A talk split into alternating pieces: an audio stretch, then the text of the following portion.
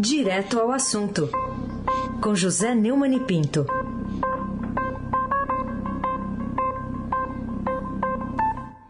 Oi, Neumani, bom dia. Bom dia, Aysen Abac, Carolina Ercolim. Dia.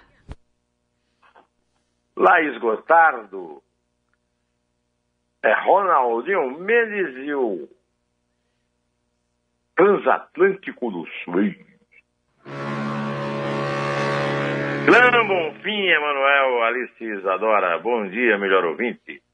Ouvinte da Rádio Eldorado 107.3,3 FM.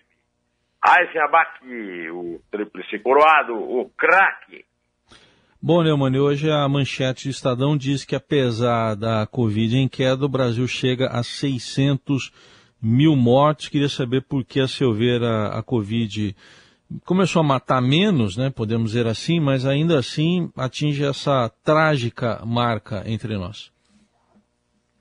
É, uma marca trágicíssima. O, na reportagem do Estadão está lembrado que é mais do que a população de sete capitais do país. Caso Florianópolis, Vitória, entre outros. O último balanço, que foi divulgado ontem às 8 horas da noite, apontava 599.866 vítimas.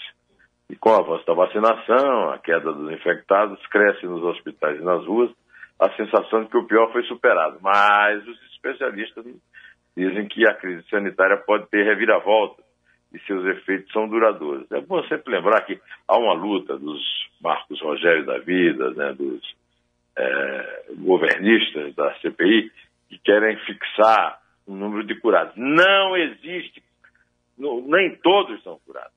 Nem todos que saem vivos são curados. Ah, eu conheço gente que simplesmente deixou de ouvir completamente, deixou de falar porque não está ouvindo. E, quer dizer, há sequelas terríveis dessa doença. É, essa, essa sensação de que, olha, a pandemia acabou, é uma sensação perigosa. O número absurdo de mortes, 600 mil mortes né, ultrapassados é, nesta sexta-feira, dia 8 de outubro de 2021, foi causado pelo comportamento errático de homem do óleo da cobra que cura tudo, né? É câncer, varizes, frieiras, com aquela a pílula do câncer, por exemplo, que cura câncer, cura entre aspas, não cura, mata, porque as pessoas deixam de seguir os tratamentos que realmente aliviam os efeitos do câncer e morrem mais rápido, né? É, na presidência da República, enquanto ele estava na, na, Câmara, isso causava menos é, mortes.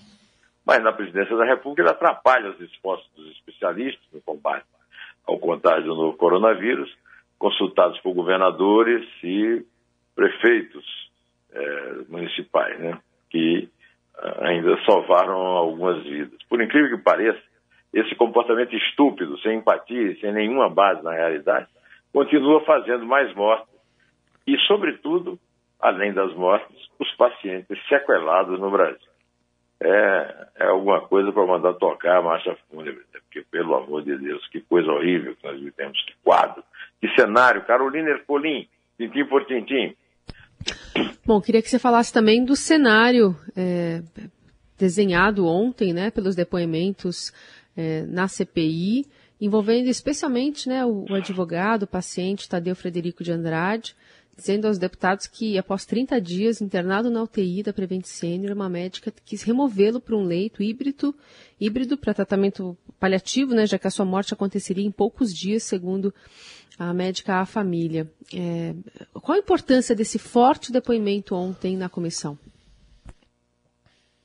É um depoimento emocionante em que há uma vida em jogo, uma vida está é, contando de forma emocionada como ele e a família tiveram que lutar heroicamente para evitar serem transferidos para alguma coisa que chamavam de paliativo, quando na verdade era, não posso dizer que era uma eutanásia, era um homicídio, um homicídio é, doloso, né, um homicídio com dolo, sabia que ia morrer é, quando ele poderia é, ficar no leito da UTI, como terminou ficando e sobrevivendo. O depoimento do do advogado Tadeu Frederico de Andrade, de 65 anos, é um depoimento, é um, vamos dizer assim, um, é, é, um ponto de reversão. Né? Isso foi, nisso ele também é, foi é, secundado pelo médico Walter de Souza Correia Neto, que depois ao seu lado e que declarou ter sido pressionado a prescrever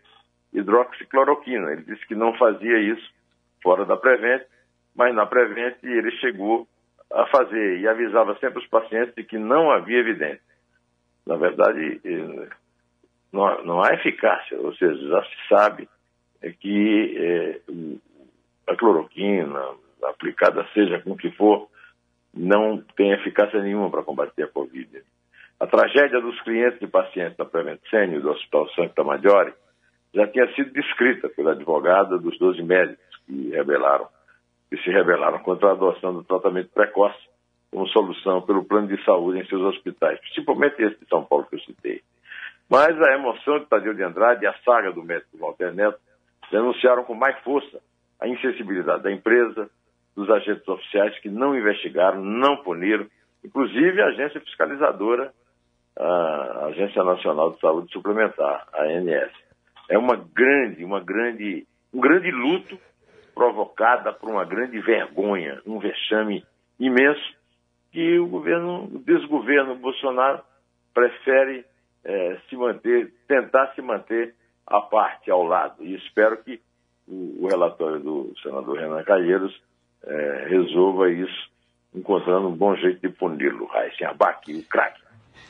Bom, o Neumann, o fato é que às vésperas aí do Brasil chegar a 600 mil mortos, a Comissão Nacional de Incorporação de Tecnologias no SUS poderia ter aprovado um parecer que diz que aquele kit Covid é ineficaz, mas adiou a, a decisão. Queria saber de você por que, que esse reconhecimento mundial da ineficácia dessa droga, literalmente, para o tratamento aí da pandemia, não é respeitado aqui no Brasil. É porque o, o órgão, você citou, pressionado por bolsonaristas é, e responsável pela análise técnica dos novos medicamentos no Sistema Único de Saúde, adiou a decisão para é, quinta-feira, é, dia 7, né?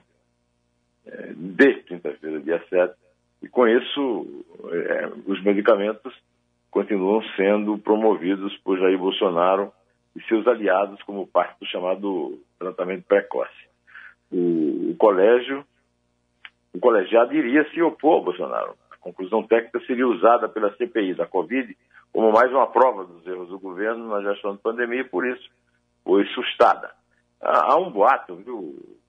Você que é bem informado já deve ter chegado aos seus ouvidos, de que em dezembro o Queiroga cai por mais que ele tenha puxado o saco do, do Bolsonaro. Né? Essa discussão foi retirada da pauta da Comissão Nacional de Incorporação de Tecnologias, a Conitec, a pedido do coordenador do grupo, o médico Carlos Carvalho, da USP, que foi escolhido pelo Marcelo Queiroga. Ah, ao Estadão, Carvalho disse que a decisão não foi influída, influenciada por questões políticas. foi por quê, né? Então, quais são, ele não soube explicar e que razões técnicas havia. Disse que gostaria de levar para a discussão do grupo elaborar um protocolo de estudo publicado em setembro, The New English Medical Journal, sobre o remédio Regencov. E aí, é um revelador da estupidez do desgoverno é, que supera negacionismo e atinge o campo do surrealismo, negando o óbvio da realidade, dos fatos e da ciência. Carolina Ercolim, Tintim, Ortintim, Bom, fracassou aquele leilão do petróleo que envolvia Fernando de Noronha e outras áreas, né, que tem é, grande risco, né, da, da, da, ação do homem ali por parte da, da, da busca pelo petróleo. Foram 92 blocos oferecidos, cinco conseguiram ser leiloados. Que, que, que recado o, a equipe econômica especialmente, mas o governo brasileiro tem a partir né, da escolha de não se investir no Brasil como gostaria o governo por parte da iniciativa privada? Não, eles estão comemorando, né, eles estão festejando. O, o desgoverno amargou, né? Ontem, o pior resultado de todos os leilões de concessão de petróleo já realizados pela Agência Nacional de Petróleo, Gás Natural e Biocombustíveis, a ANP. Essa 17 rodada de licitações de áreas exploratórias, foi a que vendeu menos blocos e a que teve a segunda pior arrecadação de bônus de assinatura para a União. 37 milhões é, de reais, superior apenas a realizada em 2003. Cinco. Um, dois, três, quatro, cinco. Nós contamos aqui até três, né? Mas eu já te falei que Bolsonaro não sabe contar depois de zero, não sabe contar nem até um. Então, é, é isso, né, essa, essa simples contagem, né, em 92 blocos, cinco. É, e aí, o, segundo a notícia do Estadão, o resultado só não foi pior, que a Shell colocou dinheiro em áreas da Bacia de Santos, onde já atua. Quatro blocos foram arrematados pela Shell e um em parceria, em parceria da Shell com a Ecopetrol. Sem a concorrência da Petrobras ou de qualquer outra petrolífera, petrolífera a empresa anglo-holandesa pagou o bônus mínimo, sem ágio nenhum. Quer dizer, um fracasso maior do que esse não podia ter havido. Só duas empresas participaram num contexto de nove inscritos. É um resultado ruim, avaliou Anderson Dutra, sócio da consultoria KP, KPMG.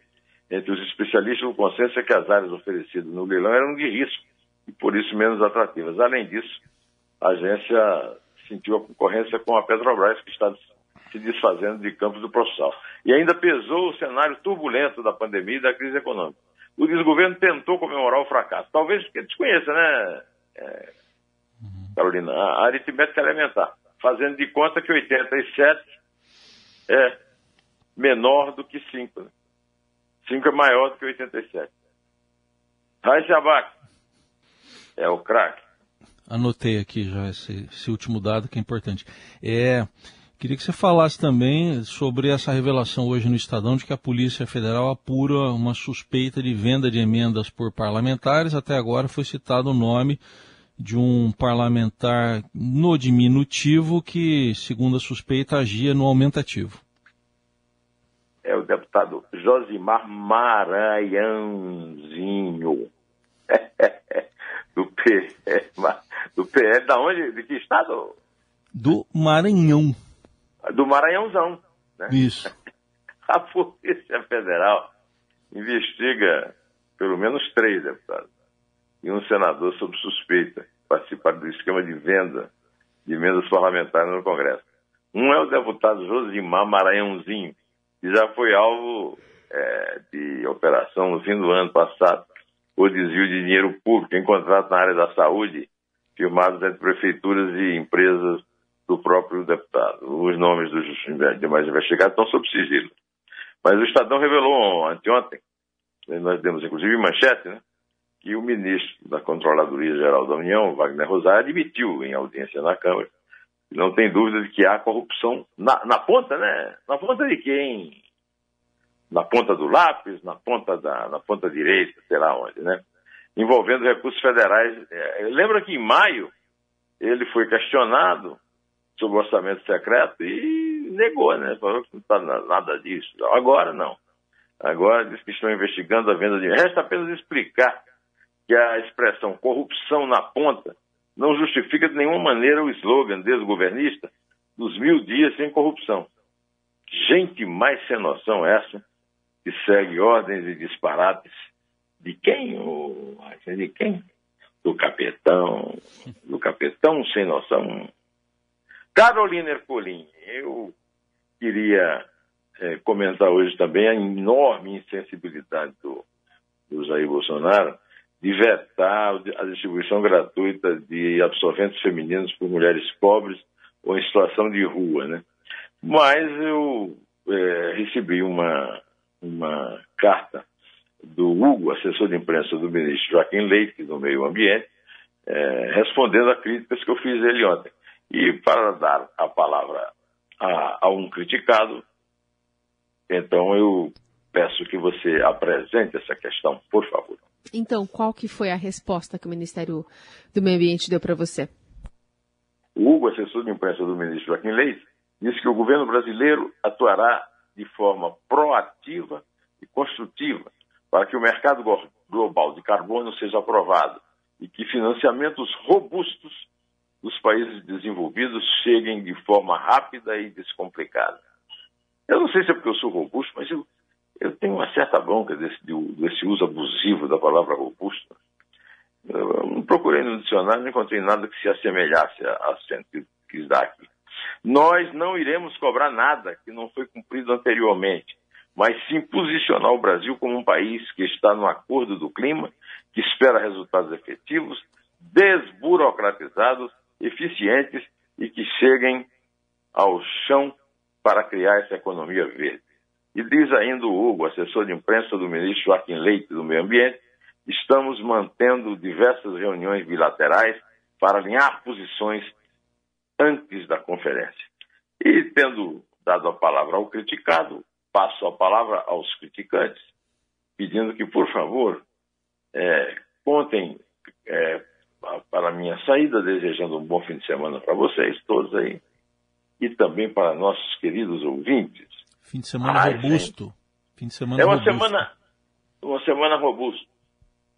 Uma semana, um fim de semana robusto para vocês. Tá bom. É três. Inclusive para os robustos. Tá bom. É dois. É um. Um pé robustos do Brasil.